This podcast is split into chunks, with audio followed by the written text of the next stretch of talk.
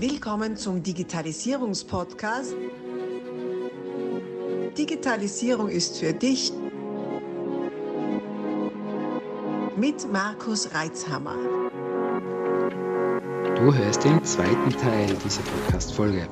Solltest du Teil 1 noch nicht gehört haben, stoppe am besten jetzt und geh zurück, um auch keine Inhalte zu verpassen.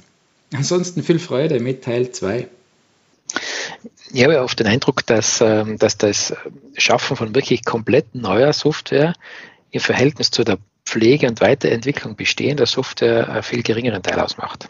Ist das mhm. nur meine Sicht oder, oder nein, nein, da, da gebe ich da, da gebe ich da auch vollkommen recht. Das ist eine gute Beobachtung. Ich meine, da reden wir immer von dieser Greenfield- und Brownfield-Entwicklung. Ja? Also ähm, unsere Studenten, die wollen immer gerne Greenfield etwas machen, also sozusagen mit den neuesten Technologien tolle Innovationen um, umsetzen. Ja. Aber in der Praxis ist es so, dass der Großteil der Entwicklung eben äh, Brownfield-Entwicklung ist. Also man hat schon ein bestehendes System mit all seinen Krücken, mit seiner, mit seiner Historie. Ja. Und was man da jetzt eben macht, man muss da Adaptierungen äh, vornehmen. Ja, und äh, das ist eben auch äh, das, was man besonders auch im ERP-Umfeld untergekommen ist. Ja, da gibt es ein bestehendes System und äh, in das muss man sich integrieren.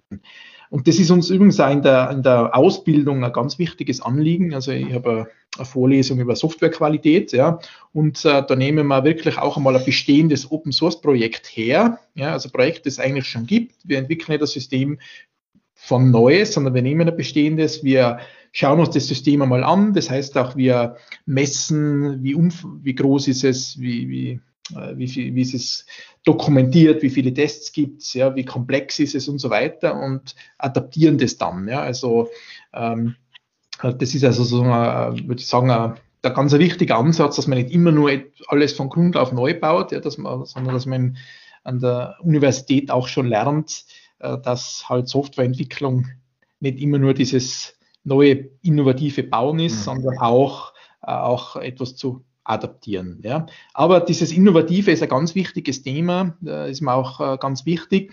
Und äh, deshalb habe ich eben auch im Rahmen des Digital Innovation Hub äh, auch so eine Arbeitsgruppe softwarebasierte Innovation ähm, sozusagen ins Leben gerufen, äh, gemeinsam äh, mit äh, zwei äh, anderen Kollegen, also insbesondere auch einem, der einen Hintergrund in, im Innovationsmanagement hat, mit dem Robert Schimpf. Und da äh, versuchen wir sozusagen eben auch diese Brücke zu schlagen zwischen der, zwischen dem zwischen der innovativen Idee und dem Softwareprototyp, ja, weil wir da feststellen, dass es häufig daran scheitert, dass Leute zwar gute Ideen haben, aber nicht so weit kommen, dass sie diesen ersten Software-Prototypen auch bauen. Und genau da wollen wir ein bisschen unsere Sichtweisen von der Software, vom Software Engineering her und vom Innovationsmanagement zusammenbringen, um das eben ideal zu unterstützen. Wenn man so, so in die aktuellen Ausbildungen schaut, dann hat man oft das Gefühl, eigentlich jeder, der also fast quer durch alle Disziplinen behauptet, programmieren zu können, vor allem in den wirtschaftlichen Berufen. Mhm, ähm, will jetzt gar nicht kleinreden, was, was da gemacht wird. Ähm, wie geht es euch damit? Äh, ja. Weil im Endeffekt ist das ja dann auch eine Software, die auf die Welt gebracht wird, die dann wieder irgendwo in ein größeres System rein muss oder mhm. an, angedockt werden soll. Ähm, wie sind da eure Erfahrungswelt oder habt ihr da Bestrebungen, die anderen Disziplinen näher an die Softwareentwicklung ranzubringen, was das wirklich bedeutet. Mhm. Also du sprichst mal einen ganz wichtigen Punkt an, äh, also dass heute Softwareentwicklung eigentlich alle Bereiche, Bereiche durchdringt, ja, weil die Innovationen ja jetzt nicht nur bei uns, ja, für uns ist es ja nichts Neues, wir machen das ja schon äh, seit Software gibt es seit 50 Jahren, dass wir Software bauen, aber äh, heute, also Disziplin gibt es seit 50 Jahren. Das Programmieren an sich gibt es natürlich schon länger.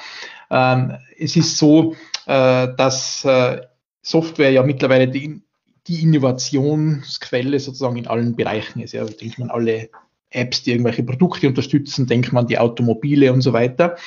Und äh, ja, deshalb muss man natürlich Softwareentwicklung und andere Disziplinen näher, näher sozusagen zusammenbringen. und das braucht es in unterschiedliche in unterschiedliche Richtungen. Äh, also es war meine Kollegin Ruth Breu äh, vor ein paar Wochen da, ja, und die ist da jetzt zum Beispiel sehr aktiv, das mit den Bauingenieuren äh, zu machen. Also sagen wir mal, eine Richtung ist diese Integration mit den klassischen äh, Ingenieuren. Und äh, da würde ich sagen, ist einmal ein ganz wichtiger Aspekt, dass man denen sozusagen dieses Thema Agilität mehr beibringt. Ja, die sind, äh, würde ich sagen, rein von ihrer Denkweise, von ihrer analytischen Vorgehensweise äh, beim reinen Programmieren eh nicht so schlecht. Ja, aber denen fehlt dann oft dieses gesamtheitliche Denken, gesamter Software-Lebenszyklus und dieses agile Vorgehen. Ja, die denken oft sehr äh, wasserfahrartig auch, äh, meiner Erfahrung nach.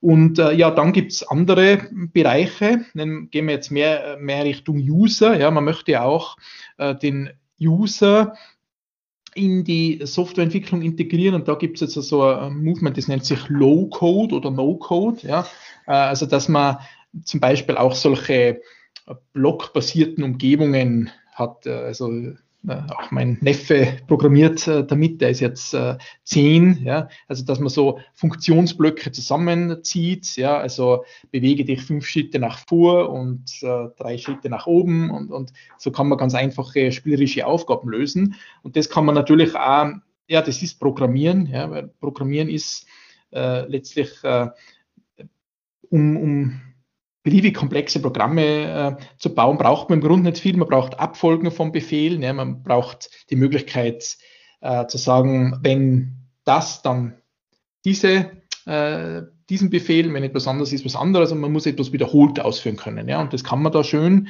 und damit kann man also schön auch äh, den User äh, als, äh, ja, auch wenn er kein Programmierer ist, da mehr, mehr integrieren. Ja, also das ist dann sozusagen die andere Ecke, also jetzt nicht Richtung Ingenieure, sondern zum Beispiel Richtung den User als äh, Programmierer zu integrieren. So ein lebendig gewordenes Flussdiagramm. Genau, so kann man so kann man, so kann man schreiben. Ja, genau. Ja, ja. Okay. Ja, wie, wie, wie, wie geht es denn euch jetzt, die das hauptberuflich machen, dann mit diesen ganzen Strömungen, eben sagen wir mal diese Duplo-Programmierung da, also bunte Klötze zusammenzustecken? Mhm. Und äh, das wird dann gefeiert als, als, als äh, Programmierung, die es ja im, im wahrsten Sinne des Wortes auch ist.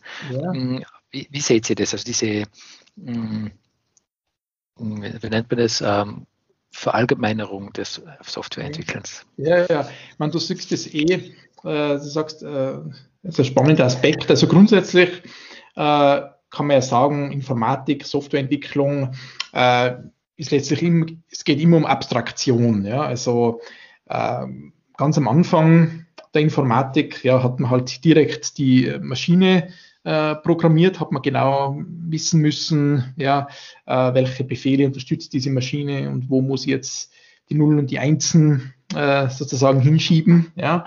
Äh, dann hat man mal sowas gehabt wie C, ja, wo, man, wo man auch noch systemnah programmieren kann, äh, wo man also auch auf äh, Speicher zugreifen kann, aber schon ein bisschen höhere äh, Konzepte äh, verwendet. Ja, dann hat man diese objektorientierte Programmierung mit Java zum Beispiel gehabt, also um das jetzt ein bisschen abzukürzen. Ja.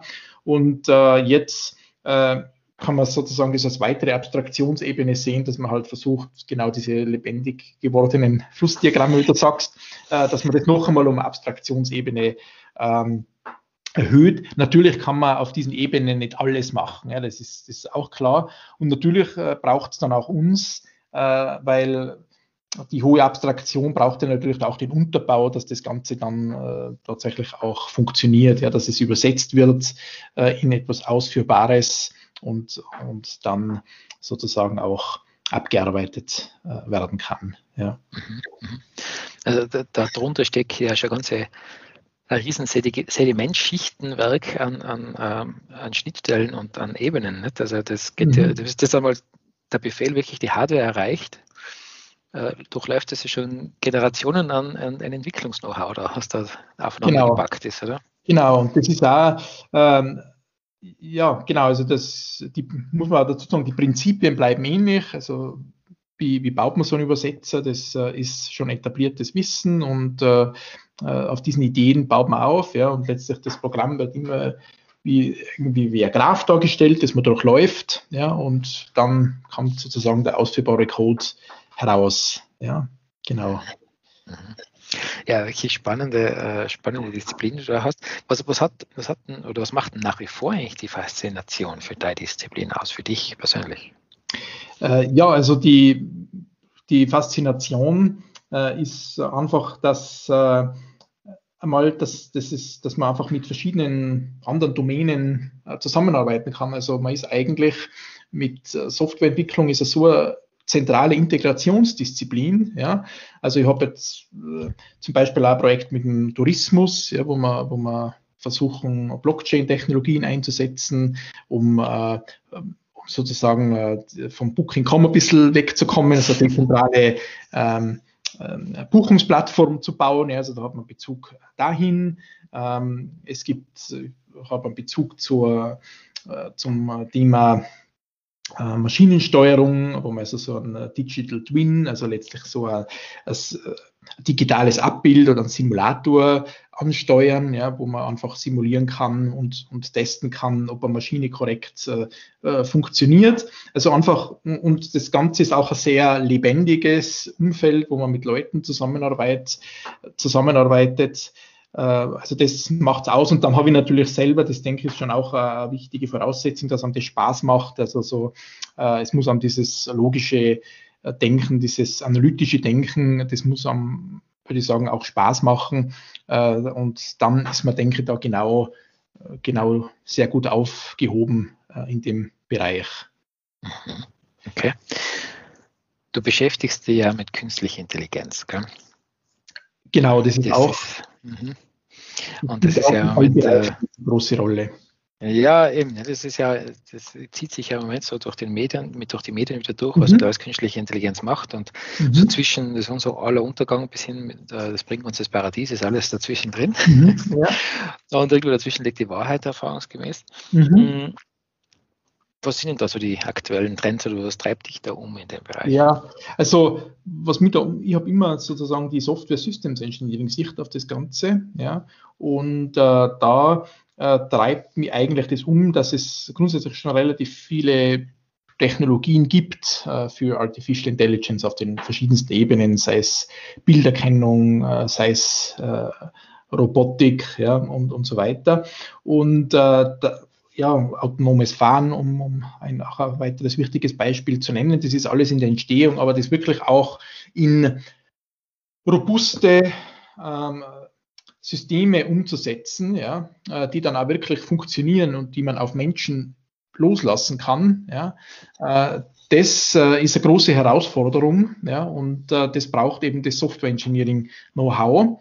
Äh, die Techniken, mit denen wir uns äh, beschäftigen. Und da, äh, da braucht es zum Beispiel ähm, Möglichkeiten, die Risiken zu bewerten. Ja? Also wann lasse ich zum Beispiel die AI arbeiten und wann äh, schalte ich wieder um auf eine regelbasiertes, auf eine regelbasierte Steuerung. Ja? Also das ist zum Beispiel ein Thema, mit dem ich mich da beschäftige. Ja? Oder ich entwickle auch äh, Testansätze, wie, wie prüfen kann, ob AI zuverlässig funktioniert. Ja. Und da sind wir wieder bei dem Thema, das du davor gesagt hast, mit diesem Monitoring der Benutzer. Ja.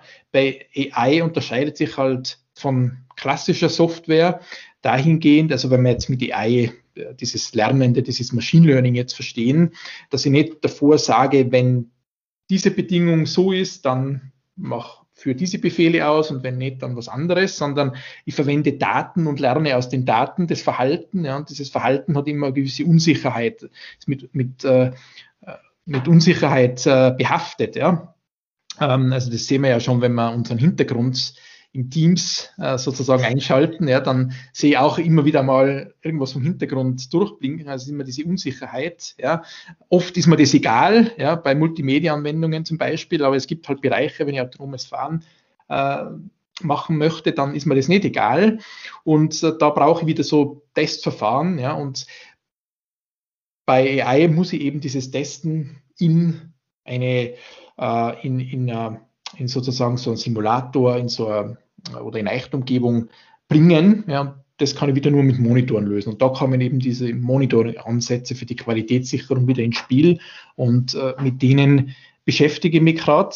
Und äh, ja, das ist ein Feld, das wird in den nächsten Jahren sehr wichtig werden, äh, wenn die AI immer mehr halt sozusagen in die kritischen Anwendungen auch rein, äh, reinkommt ja, und da robust, zuverlässig und sicher funktionieren soll. Mhm. mhm. Ja, wie du schon gesagt hast, nicht? also das ist ja nicht mehr regelbasiert, also da quasi man weiß vorher schon, was als nächstes passieren wird, weil es, halt vordefinierte Schritte sind, sondern der Weg entsteht ja beim Gehen. Mhm. Äh, in, genau. Aber in dem Fall nicht durch unser eigenes Gehen, sondern durch Gehen der, der Algorithmen oder der Programmlogik. Hm. Wie wird denn da mitgedacht, dass die Richtung äh, dieser Entscheidungen auch ähm, nicht beliebig ist, sondern einen gewissen Kanal folgt?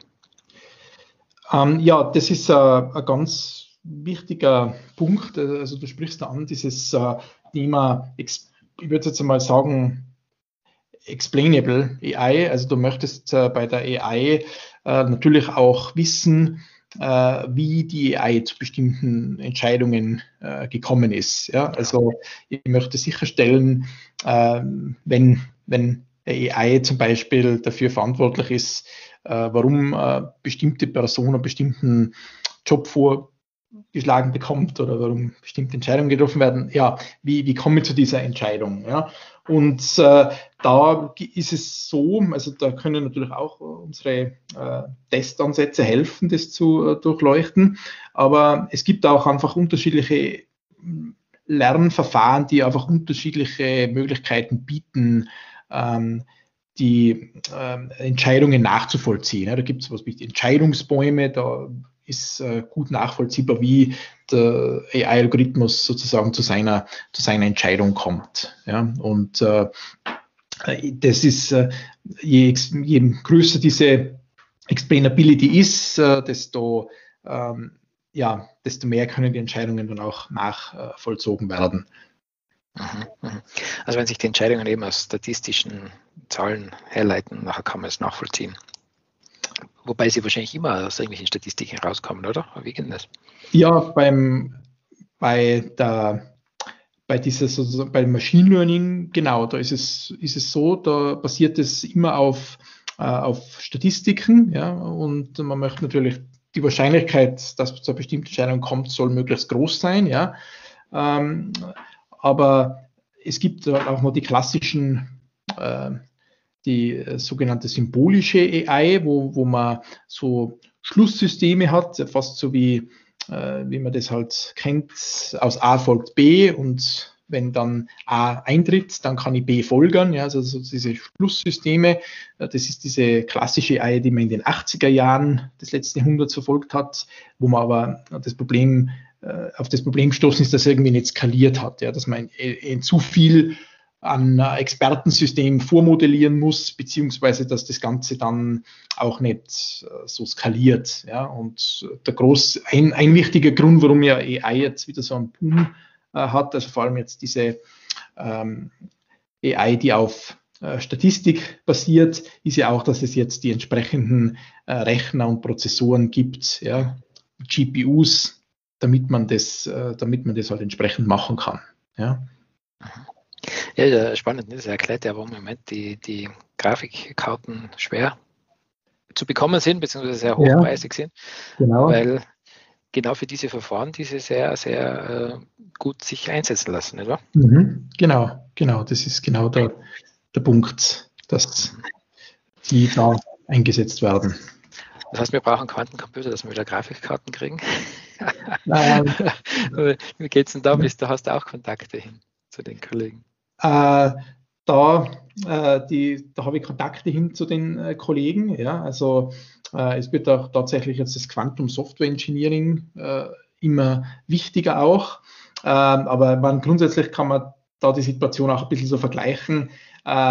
Man ist jetzt da auf der Assembler-Ebene. Ja? Also sprich, äh, man baut jetzt diese Quantencomputer mal ähm, auf einer Abstraktion. Ja, ich rede jetzt gar nicht von der Hardware, das ist sozusagen wieder eigenes Feld. Ja, das ist natürlich da auch ein großes äh, Thema, aber man ist jetzt da auf einer Ebene, wenn man da programmiert, äh, diese äh, Quantenalgorithmen äh, auf einer sehr algorithmischen, e, also auf einer sehr tiefen Ebene, wo man wirklich für jeden Prozessor das entsprechend baut. Aber grundsätzlich ist das Mittel langfristig äh, sehr ähm, vielversprechendes Thema, dass man auch so einen Quanten-Co-Prozessor hat, der halt dann bestimmte Probleme, die sich für, äh, für Quantencomputer gut eignen, also zum Beispiel Optimierungsprobleme, ja, also Pfade finden, ja, also wie, äh, wie man schnell am besten von A nach B kommt und alles abliefern kann. Oder zum Beispiel auch Simulationen, besonders wenn es eher in den naturwissenschaftlichen Bereich reingeht, äh, dass man das halt damit gut lösen kann, aber trotzdem, äh, ja, der klassische Computer hat natürlich auch für viele andere Bereiche seine, seine Vorteile. Mhm. Mhm. Ja, spannend. Ja. Also, wie du sagst, das ist wieder Wiederholung oder, von der, der Entwicklung, die in der klassischen, in der digitalen äh, Computerwelt schon abgelaufen ist, von sehr maschinennahen Programmierung äh, bis hin zu sehr abstrakten, wie wir schon ja. gesagt haben, Duplo-Programmierung. Äh, und, und, jetzt fangen wir wieder sehr maschinennah an. Weil es ja noch keine ja. Standards gibt, gerade sehr wenige Standards gibt ja, genau. Bereich, oder?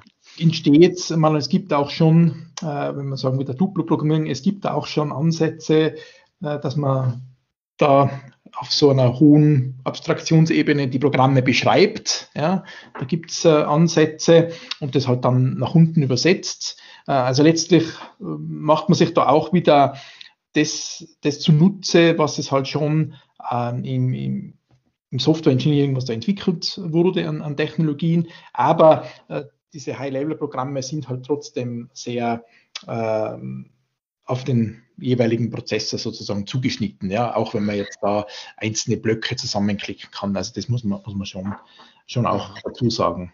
Ja. Also keine Massenproduktion, das ist nur sehr speziell äh, handgefertigt quasi. Ja, wie würde ich jetzt sagen, soweit ich den Einblick habe, ja, ähm, mhm. äh, ist es ist es noch alles sozusagen ähm, in ja sehr dynamisches Entwicklungsfeld. Mhm.